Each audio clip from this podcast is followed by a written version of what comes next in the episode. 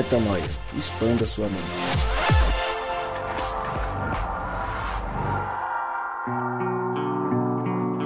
Está no ar mais um podcast Metanoia e você é muito, muito, muitíssimo bem-vindo ao podcast Metanoia número 155. E como eu sempre digo, meu nome é Lucas Vilches e estamos juntos nessa caminhada. Lembrando você que toda terça-feira um novo episódio é lançado e você pode acessar todos os nossos conteúdos direto no nosso site, portalmetanoia.com. Eu fico feliz, muito feliz, quando as pessoas vêm e voltam. Elas não vêm e ficam tempos sem voltar, porque isso é triste. A alegria vem da relação, como a gente disse no episódio passado. Se você não ouviu, vá lá no episódio 154 e mais pro final a gente fala um pouco sobre as relações entre amigos e família. E dois deles que não vinham há muito tempo, cá estão, vieram no 154 e aqui estão no 155. Vou começar hoje por ele, não olha muito pra mim, B. Ismael Cardoso. Alegria demais que você voltou e foi uma pancada a música passada e essa daqui promete também trazer muita metanoia, né? Eu tô tonto até agora. Tá tonto? Tô. Tá tontão? Tá tranquilo? mas- Mas, mas tá bem? Mas estou bem, Tá cara. pronto pra mais uma Pronto. porrada? Sempre. Então tá legal. Esse, esse tipo de porrada sempre. É isso. A gente vive pra apanhar, apanhar assim, né? Apanhar sim, É dessa isso. forma vale a Apanhar pena. assim é bom, né? Prazer tá aqui. Prazer é nosso. B, Ui, você tá bonzinho, B? graças Você a tá legalzão? Tô tranquilo. Você tá bonzão? Tô bonzão. Tá legalzão? Tô de boa. É mesmo? Você tá bonzão? Que bom que você tá aqui, Graças B. a Deus aqui novamente. Tamo junto. Você sabe que no episódio passado, Rodrigo, a gente falou sobre mundo Bita e não falamos que o B era o Bita, né? Pois Ai, é. Nossa, Que erro, que erro rude, A né? gente deveria colocar uma imagem pra ver se é parecido Cara, ou não. eu vou- e eu vou falar pra colocar você. o pessoal De- votar. Deixa eu Você- falar uma coisa, deixa eu falar uma coisa. Eu nunca vou me acostumar com essa primeira etapa Do da Metanoia. Eu não Por quê? consigo, cara. Porque cada vez vem um, um mistério. Vocês, vocês... Eu fico vermelho. com Sabe por que, que isso Não, acontece? você é vermelho, não é que você fica. Ô, Você é o Rodrigo, Bita. Ó, Bita anota é o, vermelho. Não sei qual que é o número do apelido do B. Mundo Bita agora, mais um. Não, É, com mais certeza. Um, do Bita já. O Mundo Bita. Você que tá ouvindo a E gente você que aí, tá mais ouvindo, uma vez, Põe lá perdoa, o Mundo Bita e enxergue o B. Só isso. perdoa, tá bom? Ame a gente. Desculpa por eles. Deve ter um monte de gente que fica irritadíssima com a gente com esse começo. Ah, deve estar todo mundo Mas o rindo. Metanoia tá no 155. Tipo Não, no mas- ônibus assim, ó, o cara tá ouvindo e rindo. que É, nem o tem de todo mundo duas olhando uma, pra né? Ou o cara tá ouvindo e rindo, ou ele tá muito tipo, nossa, como eles são sem graça esses moleques, eles não param com isso. Mas a gente tá no 155, a gente sempre foi assim e a gente vai continuar sendo. Bobo desse jeito. É bobo. isso. E rindo. É, bobo pra, pra glória de Deus. Pra glória de Deus. É, ué, vamos fazer o quê? A gente não vai fazer aquele podcast. Já pensou se a gente começasse assim, ó? Boa noite, seja bem-vindo, senhor Gladson Holanda. Ô, É uma nossa, alegria tê-lo agora- aqui. Compartilhe a mensagem que lhe foi enviada pelo Espírito Santo de Deus agora conosco. What? Jamais. O negócio Você é vai- Holanda, gordinho, parecido vai com ter- Bita. Fala aí, vai. Você vai ter que explicar B, Gladys, agora que eu não vou explicar. Não, deixa palavra. quieto. É, então, é, quando Ah, não é B de Bita não, é, né? Sim. É B de Bita, sim. Que ridículo, Claro que é B de Bita. É B do quê? É B do quê, Ismael? B de Bita. É B de Bita, sempre Agora foi. tem uma explicação, né? Sempre foi. E a explicação Oh, é Deus. fácil. é É melhor do que o Baby do, da família Dinossauro. Não. Rodrigo Maciel. O bom, eu, eu gosto do B porque ele, ele tem uma risada legal, assim, ele ri bastante. Deus do céu. Gabriel, não precisa mais voltar não, tá? Gra- Fica aí por aí. Fica aí, fica ouvindo a gente. O B e o Ismael estão no seu lugar aqui. A risada do B é melhor que a sua. Valeu. E ele fala palavras mais fáceis da gente entender. O Gabriel, ele, ele traz um vocabulário É, muito jurídico, é difícil de entender. Menino, menino rude. A gente te ama, Gabriel. É muita cabeça. Rodrigão, alegria, sério. hein? Gabriel Vulgo Coadunar. Coadunar. Ele Nossa, usa, ele, é uma palavra... aí, não, eu lembro desse É uma eu palavra que ele usa constantemente que não faz o menor sentido. Ele Que, sempre usa. que ele sabe até hoje eu não sei o que é. Não, não, hoje ele, ele não sabe sempre usa, ele sempre usa no contexto errado. Ele nunca usa certo. É. Ele fala porque ele gostou da palavra. Ele- quem tá ouvindo, quando ele diz coadunar, que não sei nem se pronuncia assim, é porque ele não sabe o que ele dizer. É ele isso, diz- é isso. Aí ele usa essa palavra. É tipo Coringa no jogo de baralho, assim que você joga assim, aí ele, é coadunar, aí eu coadunei, aí ele joga lá. É isso. E segue o jogo. E coadunando com o nosso episódio aqui, Coadunar. Rodrigo Maciel, você tá felizão? Você tá bonzão? Você tá tô legal, muito feliz. legalzão? Esse, essa série tem sido muito especial pra mim. Essas questões existenciais aí do Arraiz. É, foi muito feliz, a- a- com certeza inspirado por Deus em todas as canções. E essa não é diferente. Né? Sem dúvida. Semente Nós estamos aqui na Semente. Nova Semente gravando a respeito de semente. E é isso. E aí, E vamos lindo falar, demais. né? Vamos Lindo semear demais. então, né? Muito bom. Pra contextualizar pra você que caiu aqui no episódio 155 do nada, bluf, e a gente série, a raiz, questões existenciais, o que que vocês estão falando? Três minutos zoando B. Exato, 3 minutos usando B, quem é B? Bita, o que que é Bita? Tem gente que nem filho tenta ouvindo e vai jogar lá no Google, Mundo Bita, e vai descobrir que o Mundo Bita é muito legal. Minha filha adora. A gente continua uma série, a gente começou lá no episódio 152, uma série sobre o novo EP dos Arrais. Os Arrais, uma dupla incrível, poetas incríveis, inspirados por Deus, fazem músicas muito legais, muito reflexivas, de muita profundidade. Todos os CDs deles são bem legais, com músicas muito especiais. E esse último, um EP de cinco faixas, marcou a gente de maneira especial e isso nos fez é, nos dedicarmos a uma série especial para falar baseado nas cinco músicas que eles escreveram. O EP se chama Como Então Viveremos e desde o episódio 152 a gente vem trazendo reflexões a respeito de cada uma dessas músicas que eles têm nesse EP. Hoje a gente vai falar da música Semente, como o Rô falou, mais uma reflexão existencial, mais uma reflexão da vida, onde está a vida, o que é a vida, como eu enxergo a vida e como eu tenho feito é, ao longo dessa série. Antes da gente entrar propriamente na letra, hoje eu começo com você, Ismael. Você, ro- rodada passada eu comecei com, com B. Antes da gente entrar verso a, verso a verso, acho que é legal a gente trazer uma perspectiva macro a respeito da música. E num geral, o que eu percebi dessa música é que ele traz a visão dele acerca do que é a vida. Onde está a vida? A gente há poucos episódios falou sobre onde está Deus em cima de uma poesia de uma menina, Luana Galone, colocou nas redes sociais, viralizou e uma poesia muito legal de onde ela enxerga Deus. E eu acho que essa música ela traz um pouco aqui nessa perspectiva, ele vai na, pers- na perspectiva de onde ele enxerga a vida. E a gente sabe que onde há vida há Deus, ou onde há Deus há vida. E aí eu pergunto pra você, Ismael, na sua rotina, na sua vida, da hora que você acorda, da hora que você vai dormir, todos os dias, onde você enxerga a vida? Em que tipo de situações você olha e fala: Uau, isso é vida? Ou ali tem vida? Ou nessa relação tem. Enfim, onde há vida pro Ismael? Eu enxergo ho- hoje, pela, pela perspectiva que tenho, eu enxergo vida quando estou na rua, eu vejo uma relação é, que claramente é, as pessoas estão se relacionando e não tem como um retribuir o outro, sabe? Quando há, há um interesse pelo, pelo indivíduo ali, por aquela pessoa, e não por, por aquilo que pode ela pode me retornar. Quando você vê talvez já tá, tá virando clichê pra gente, né? Mas alguém sentado conversando com um morador de rua, o que que um morador de rua materialmente pode Te oferecer. eh, te oferecer? É, cara, isso, isso para mim é vida, porque é uma, uma relação genuína e só pode entender isso quem já viveu. Com certeza. Não dá pra explicar. Com certeza. E é, e é legal o que você está falando, Isma. E antes de abrir para vocês dois, eu só queria começar a ler a música, porque vai muito na linha do que você falou, pelo menos na perspectiva que eu enxerguei isso. Os Arrais começam essa música dizendo o seguinte: Na mãe que se levanta às quatro da manhã para alimentar o seu bebê, no ato de escolher fazer o que é certo, mesmo quando ninguém vê, no fiel, no fiel que oferta com o estômago vazio, no perdão concedido antes do ofensor, do ofensor pedir. São relações que não tem troca, né? Ele já começa trazendo aqui relações onde a vida, para ele, está justamente no ato de dar sem receber, no ato de se entregar sem esperar nada em troca, no fim das contas, no ato de se relacionar, né? Sim.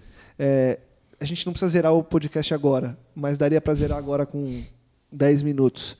Porque no fim das contas, a vida só existe onde, tá, onde tem esse tipo de troca, né? Uma troca genuína de amor, né, Rô?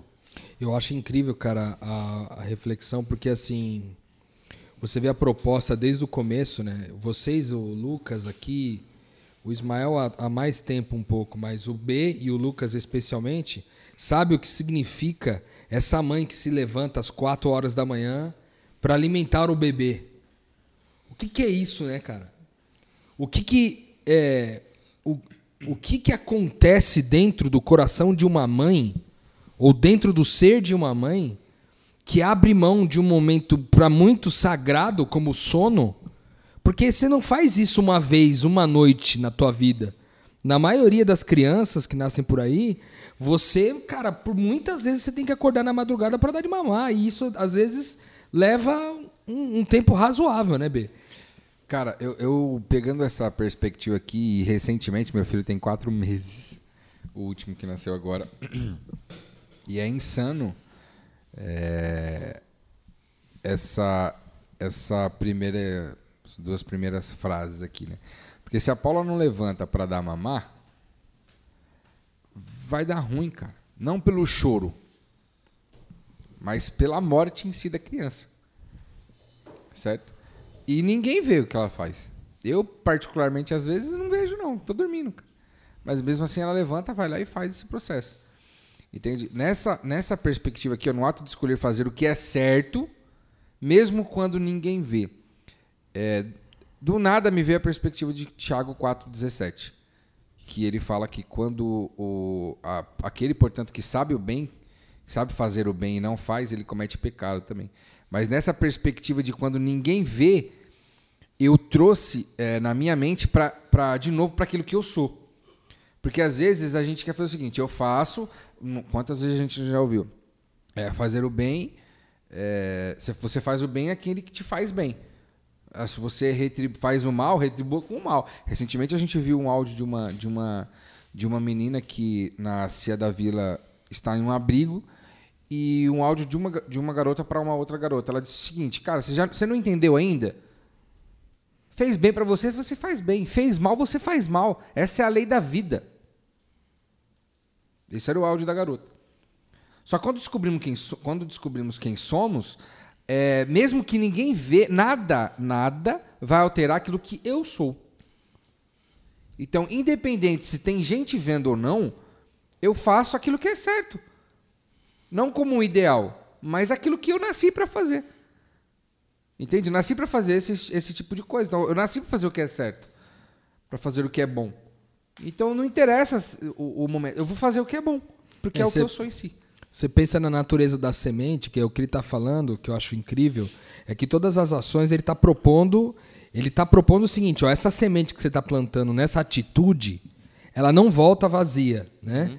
Ela é, uma, ela é uma semente que ela se oferece por inteiro e ela não morre em vão, pois a sua existência culmina no seu fim, na entrega que gera a flor do jardim. Aí, aí é, talvez pensando sempre nesse propósito da semente, entendeu? De morrer. Naquilo que é plantado, alguém que morre para gerar vida necessariamente. Porque toda vez que alguém morre, é, gera vida. Aí eu te faço a pergunta, Lucas. O que, que você sentia, por exemplo? Eu não sei se ainda acontece hoje, mas o que, que você sentia em casa quando você acordava de madrugada e a Dri já tinha acordado para dar de mamar para Helena? Tipo, nas, ou nas primeiras vezes, ou hoje. Como que é isso para você hoje? Cara, é, eu, eu, inclusive agora no Dia dos Pais, eu fiz uma campanha é, de marketing que eu pude escrever um texto refletindo um pouco sobre isso, sobre o que é ser pai para mim. É, e até hoje eu me sinto muito mal. Eu me sinto culpado. Eu me sinto. É, eu me sinto folgado. Eu me sinto é, como uma pessoa que está devendo. Que está devendo o tempo todo. É, minha filha está com um ano e um mês. Até hoje, e não só quando acorda, acorda de madrugada, mas em grande parte das coisas, e que a gente sabe que temos quatro pais aqui à mesa, a gente sabe que boa parte dos momentos em que a criança precisa de aconchego, de tranquilidade, é a mãe quem consegue fazer. E não é desculpa de, ah, é porque você pai. Cara, existe, existe toda uma questão, Natureza, inclusive né? química. É a natureza. química do cheiro da mãe, do cheiro do leite da mãe, acalma a criança, o toque da mãe, a voz da mãe. Tem uma série de coisas que só a mãe consegue fazer. E eu sempre me senti muito impotente, talvez essa seja a melhor palavra. Impotente. De certo modo, algumas vezes a gente abraça essa impotência e, e gosta de se sentir impotente justamente para Pra relaxar e. Exato, tô enfim. dormindo aqui já era. Mas, cara, vou te falar que. E eu já falei isso pra Adri algumas vezes. Eu me sinto muito mal de, em poucas vezes, conseguir suprir o que eu gostaria de suprir no lugar dela. Agora, veja o seguinte. A gente cresce numa perspectiva de que procriar ter filho. Estamos falando da, da, da perspectiva padrão, ok? A gente sabe que tem as suas desvirtuações no meio do caminho. Na, mas na perspectiva padrão, ter filho é uma delícia. Procriar, e não pelo ato do, do ato sexual em si, mas procriar, ter um filho, uma criança, uau, é uma coisa incrível. E realmente o é. Mas só é incrível depois que você entende que você morreu para a vida que você tinha antes de procriar. E o que é a procriação? É uma semente que fecunda um ambiente fértil que gera uma vida, ou seja, há também a morte para que tenha uma vida. E na relação de homem e mulher, também há uma morte, que é a morte do eu antigo. E eu faço essa reflexão todos os dias. Porque para quem tinha a vida que eu tinha antes de ter a minha filha, eu olho para trás e falo, cara, é, é absurdo. Às vezes eu estou sozinho com ela em casa e eu falo, cara, eu sou pai. Eu sou pai. É, E buga. exato. E agora que Porque- você para pra pensar em, em que a que nível chega, por exemplo, é, esse- o nível de benefício para a Helena, por exemplo, de ter passado, né, mesmo como quando bebê, né, a gente achar às vezes que essas lembranças elas não ficam, né? Mas se a gente for até pela psicologia de Freud mesmo, a gente vai entender que tem coisas que acontecem até na barriga da mãe, né? Que ainda quando está na gestação, já esses impactos serão sentidos ao longo da vida adulta. Mas aqui eu tô falando, cara, esse cuidado, quanto produz no Lucas vida, ao olhar para a Adri e falar, cara, essa mulher não para de doar, entendeu? E aí a neném que é, cara, cuidada com carinho, com cheiro, com toque, com amor e tal. O que produz isso para a vida, né? Porque o texto está dizendo aqui da, da poesia dele que ela se oferece inteira e a sua morte não termina em vão, ela culmina ela, a, a própria existência de ser mãe culmina na morte para que o filho tenha vida, né? Para que no final a, a, a flor do jardim seja gerada. Então, a gente falou da mãe, mas tem esse aspecto, como o B trouxe aqui, cara, quando você tá. Porque, meu, vamos combinar aqui, é muito, é muito fácil você fazer a coisa certa quando tá todo mundo vendo. É isso. Mas começa, por exemplo, a coisa errada, quando ninguém tá vendo, começa, por exemplo, com jogar o lixo na rua, se ninguém tá vendo. Então, atitude. É, começa com, com é, a pornografia que você acessa, que já tivemos um podcast aqui sobre isso, quando você está sozinho em casa. Começa com é, os olhares que você oferece para as pessoas à sua volta, quando não tem ninguém que possa te julgar. Entende? O- o- os olhares que você dá distante daquelas pessoas que te conhecem, né? Os abraços, os toques, cara, tem tanta coisa.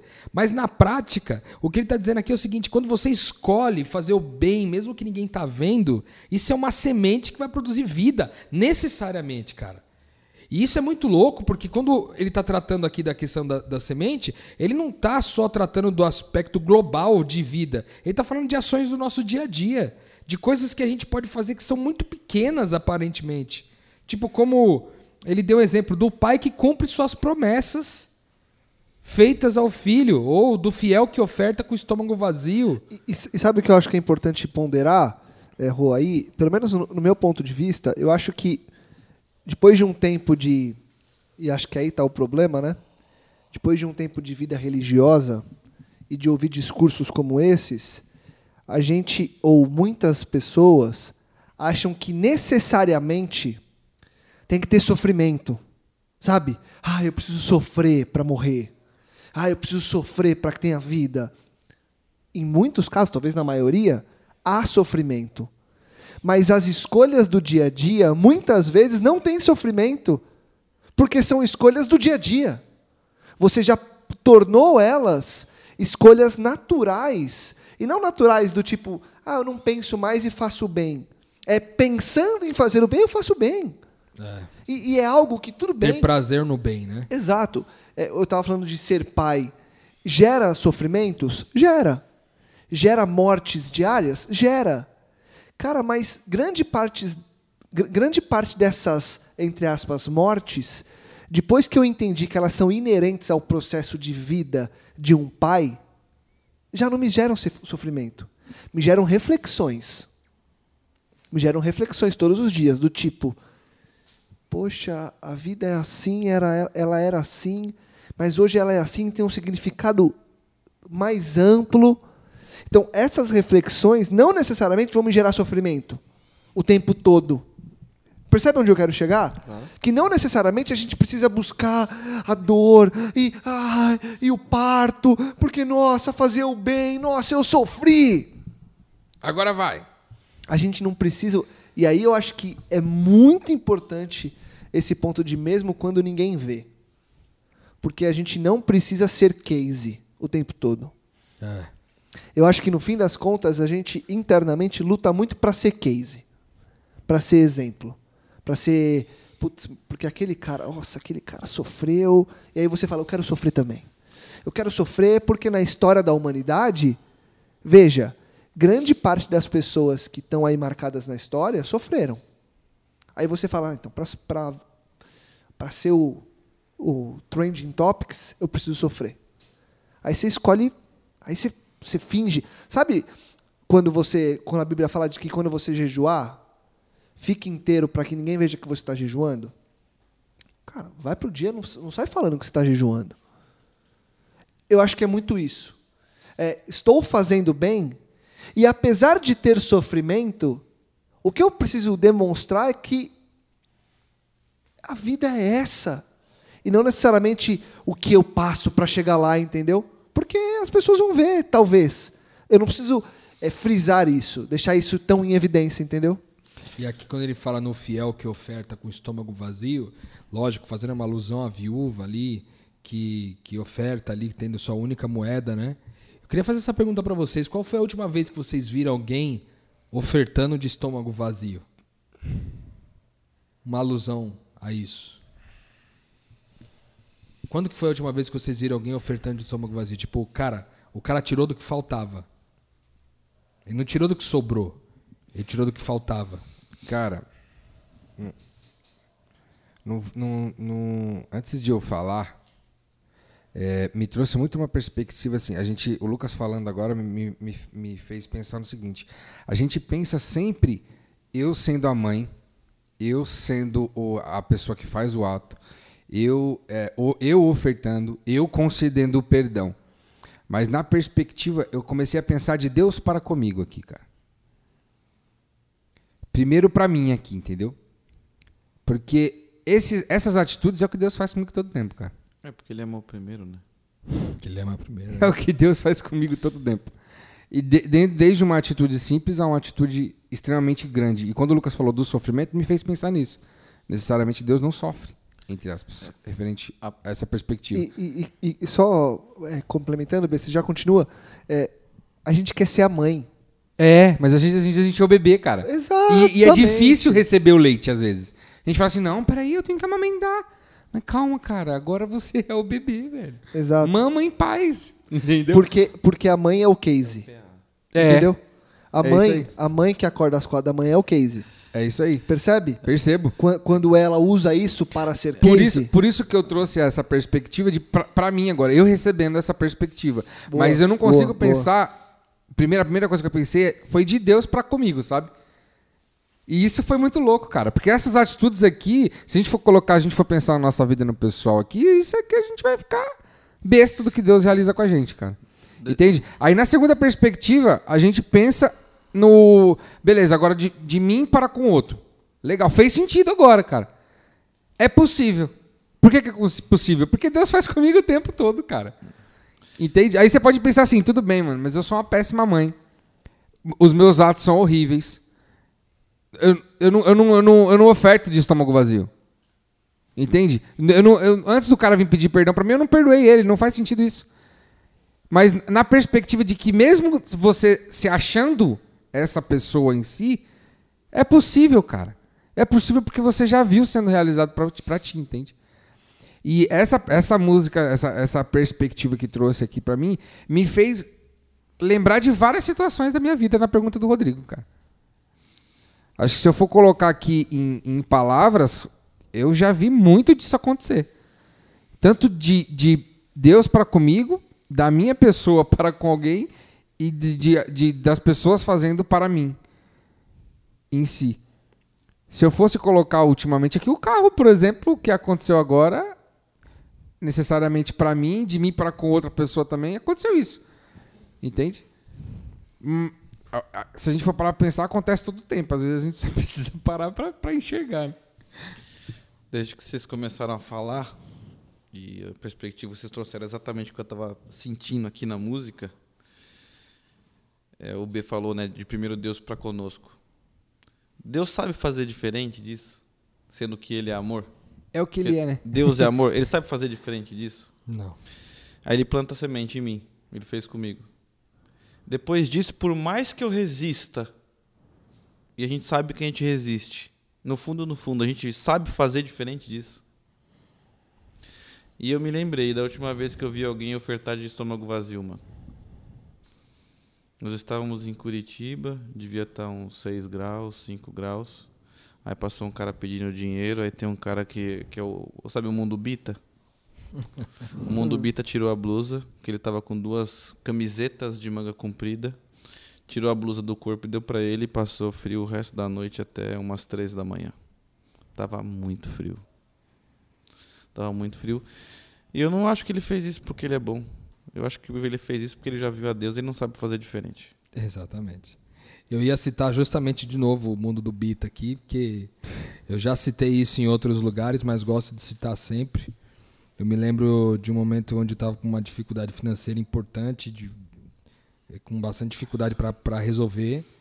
Eu me lembro que dias antes do, do bebê atual do, do B, né, o, o mini B que a gente chama aqui, que é o Henrique, mas que a gente chama carinhosamente de Mini B. Dias antes do, do seu nascimento, o B tinha se organizado para poder fazer o parto dessa criança na rede particular. Era tema de semanas é, as discussões nossas. Né? Era tema de semanas a discussão, como nós vamos providenciar isso, afinal de contas era uma festa para nós que essa criança viesse ao mundo. E eu me lembro que ele e a Paulinha tomaram a decisão de, de abrir mão né, daquele recurso que levaria o parto num lugar mais confortável para resolver o meu problema. Eu fiquei extremamente constrangido na época. É, mas eu, cara, aquilo gerou tanta vida em mim assim que eu não consigo. É, foi como o Ismael falou: o B ser levado a dar a blusa pro cara é porque alguma vez ele viu alguém ofertando de, de estômago vazio, sabe? Tem uma frase que é muito forte para mim que diz assim que aquele que está com fome não fica alegre quando vê comida, a verdadeira alegria daquele que está com fome é ver alguém repartindo. E, e, foi exatamente o que aconteceu comigo. Que quando ele fala que a semente que é plantada no ventre do chão, porque ele não fez nenhuma. O B, quando me, me, me quebrou esse galho, né, me ajudou dessa forma, é, não fez nenhuma promoção do que fez. O, te, o texto diz aqui: ó, a semente é plantada no ventre do chão, ou seja, a semente ela germina no invisível. Você não consegue ver o que está debaixo da terra, entendeu? Ela germina no invisível. Então, ele morreu no invisível, germinou no invisível, e essa oferta que foi inteira, foi. Ela não morreu em vão, porque, cara, gerou vida em mim, gerou vida na família dele, gerou vida em outras pessoas, e essa história a gente já contou em outros lugares, outras pessoas tiveram vida com isso. Então, um simples gesto, velho, pode produzir muita vida. Essa é a questão. É que, é que, pegando na perspectiva, já que vocês citaram esses dois exemplos, antes dessa decisão tomada, existe o- alguém que é testemunho, velho. Ou, vamos dizer, que é testemunha. Não que ele gera um testemunho falado, mas ele se torna testemunha. Tem um texto que eu gosto, que é 1 João 3,9. Ele fala o seguinte: Todo aquele que é nascido de Deus não pratica o mal, porque a semente de Deus permanece nele. Ele não pode estar no pecado, porque ele é nascido de Deus. Entende? Por exemplo, antes desse ato que você falou, eu sozinho ia ser mais difícil. Mas se não fosse o Isma que estava do meu lado, para falar assim, não, cara, peraí. Vem cá que vai ser fácil morrer. Deixa eu te explicar como vai ser fácil morrer. Entendeu? Eu falei assim, nossa, cara, não é tão difícil assim, não é complicado. E aí no final, a gente viu que deu fruto para todo mundo. Pois é.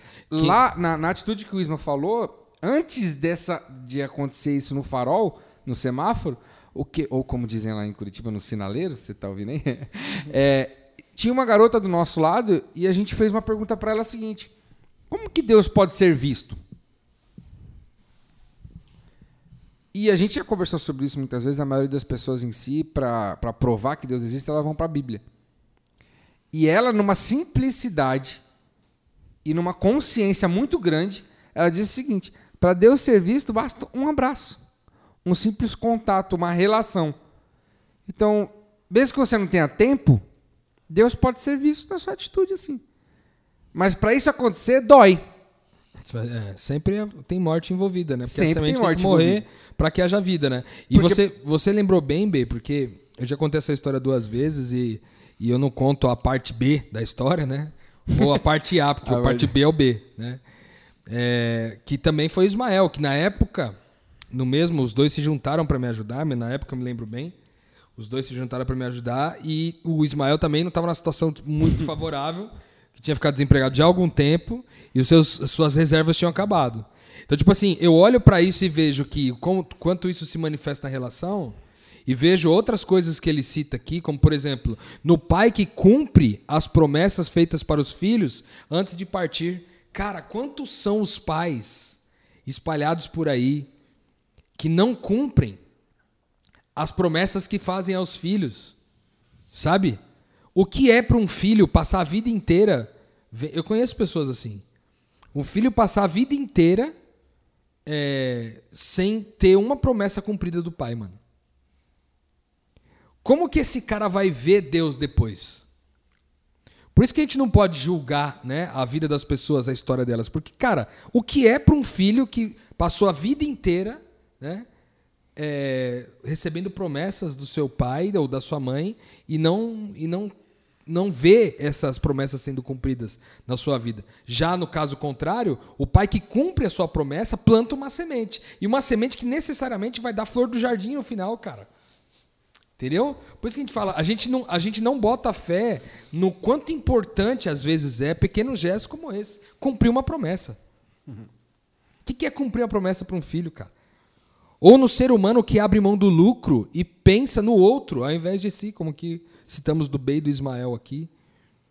É, é surreal poder ver, ver isso em pequenas coisas e ver que, que, que realmente é muito forte. No ele, ele continua dizendo: no momento que o filho se arrepende e volta ao lar, ou no abraço que faz o rancor se transformar em paz. É isso. Cara, quantas vezes, que semente é essa? Do abraço. Que poder tem um gesto como esse, cara? Um abraço para retomar a paz, para que o rancor se transforme em paz. Ou seja, um simples abraço pode fazer rancor transformar em paz, mano. Tipo, necessariamente haverá vida, sabe? E quando ele ele é, ele coloca a estrofe bem no meio, assim, justamente para dar uma bugada, porque ele vai colocando várias coisas.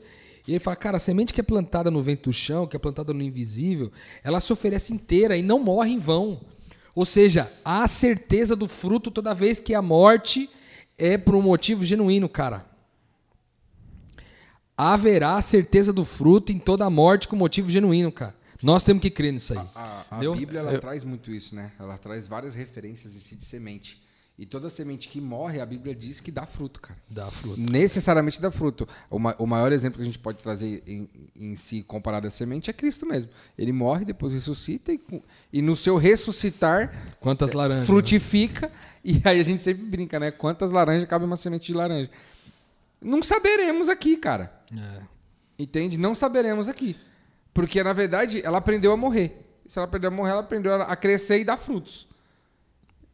É dimensão que não acaba. É um ciclo que não acaba mais, cara. É que eu fui pra, fui pra longe agora, cara.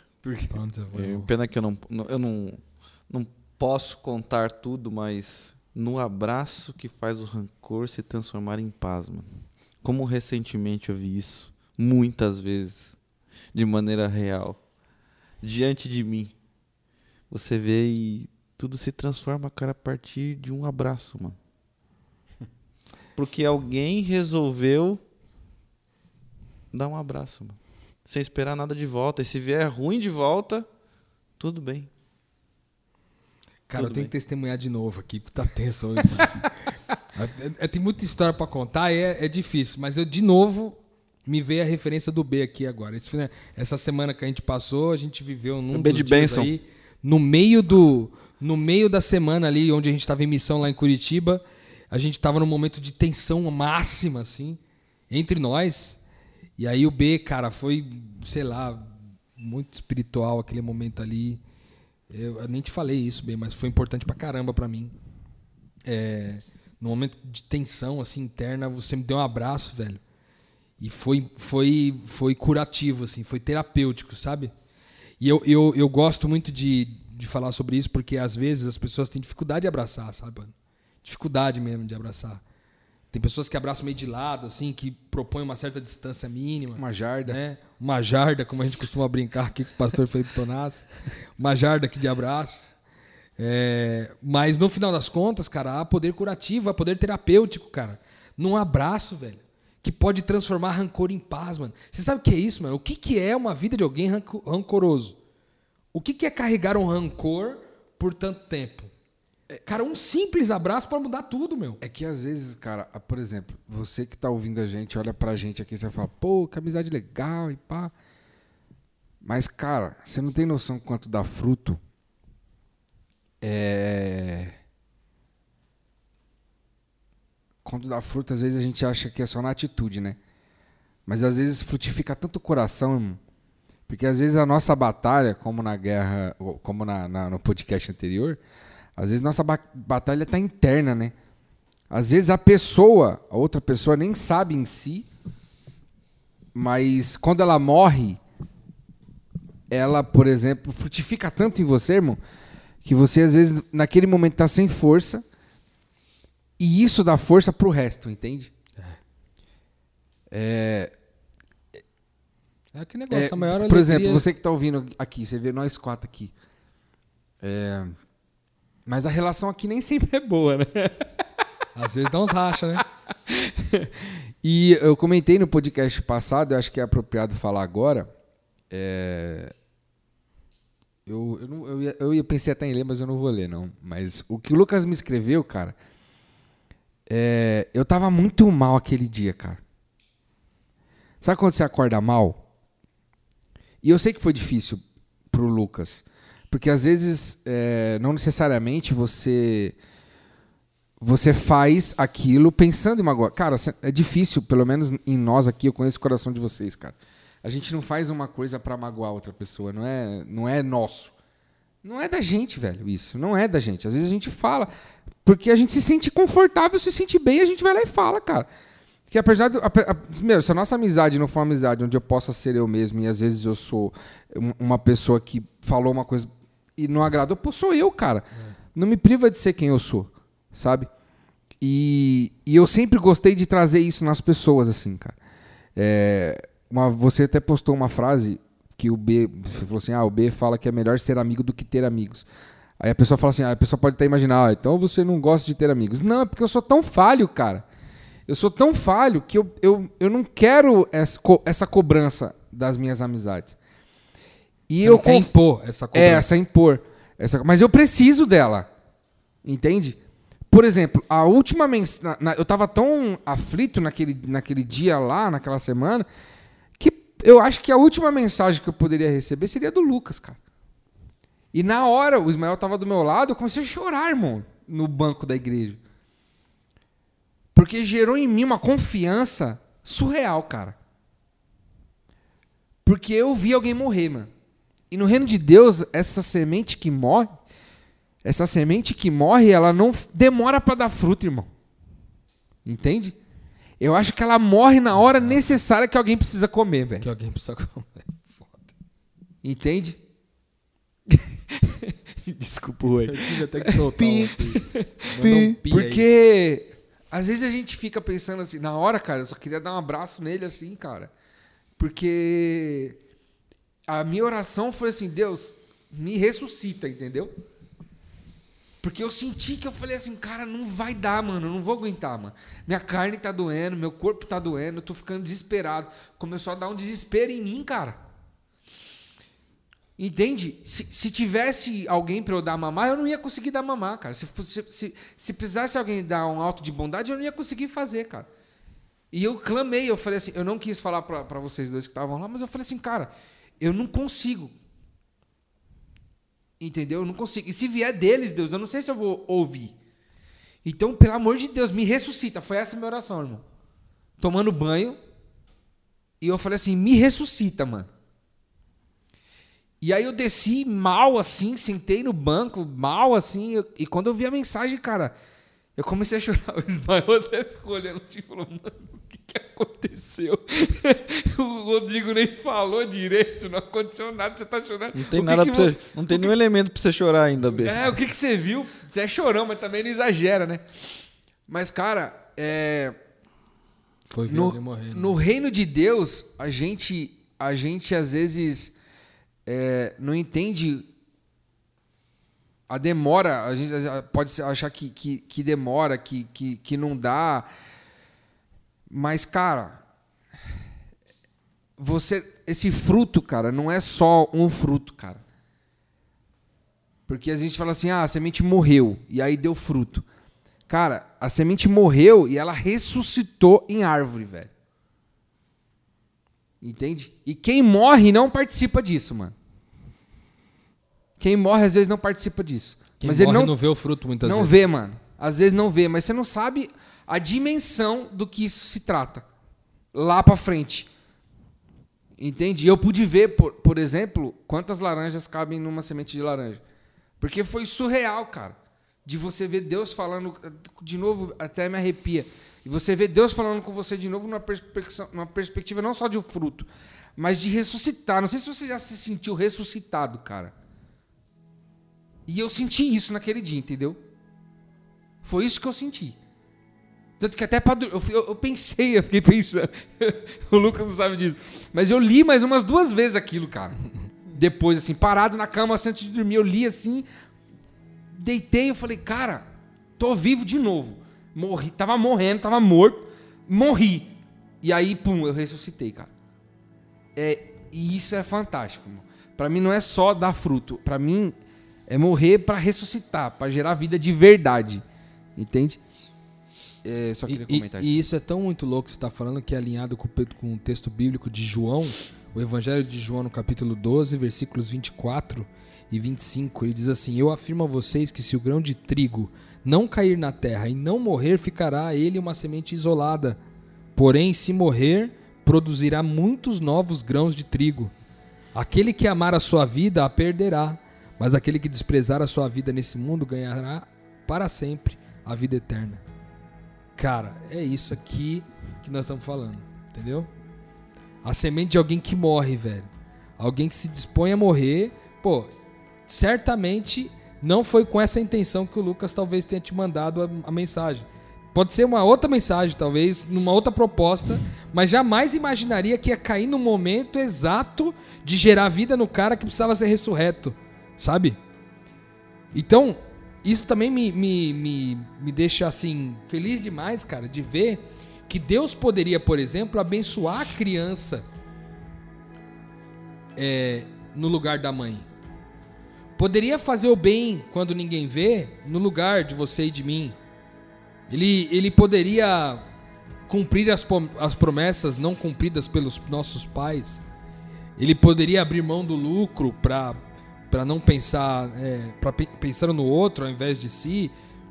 E- e- enfim, tem tantas coisas que ele poderia fazer sozinho, mas ele escolhe fazer com a família porque Deus não faz nada sozinho, cara.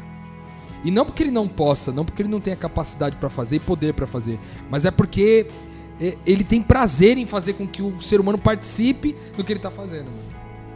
Porque olha que coisa incrível, por causa da mensagem do Lucas, que Deus poderia ter te ressuscitado e falado assim, ó, vida, é. pronto.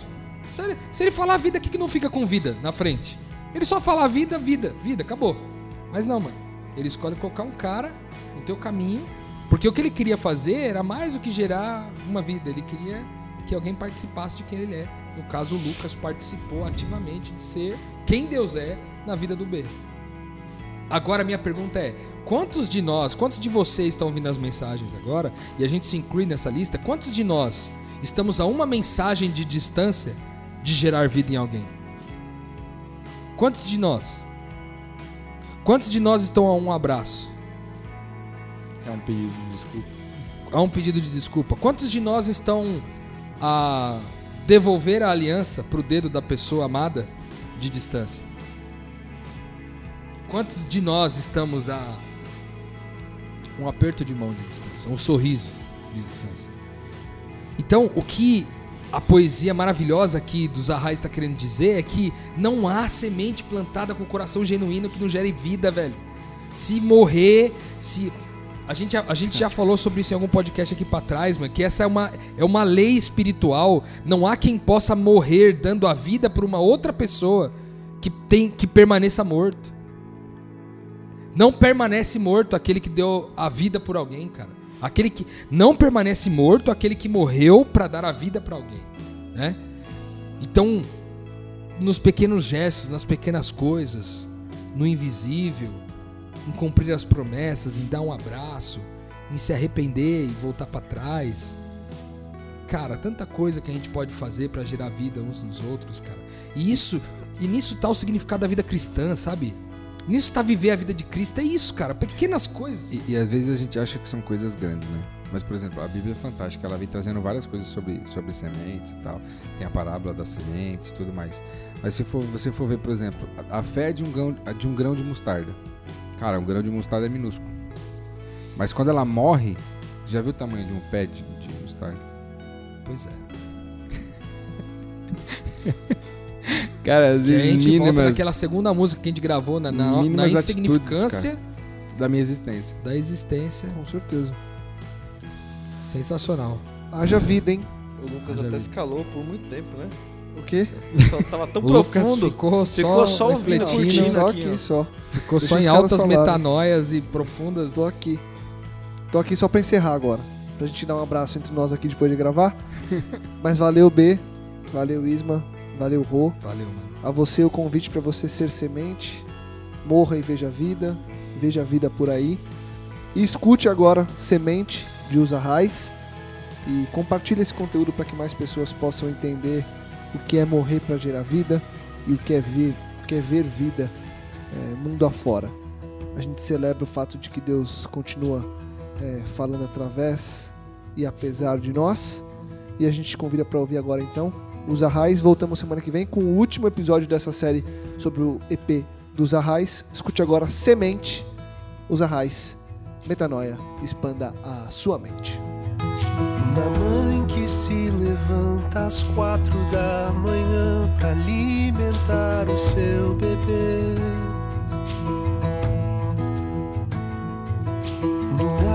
De escolher fazer o que é certo, mesmo quando ninguém vê.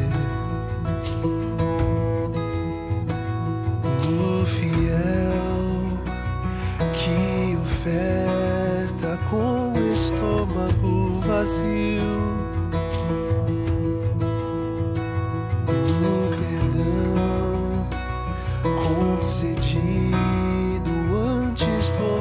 sorpedi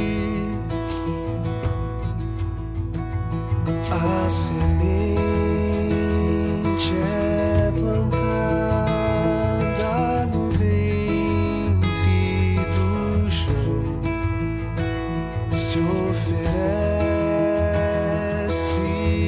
inteira e não morre em vão pois a sua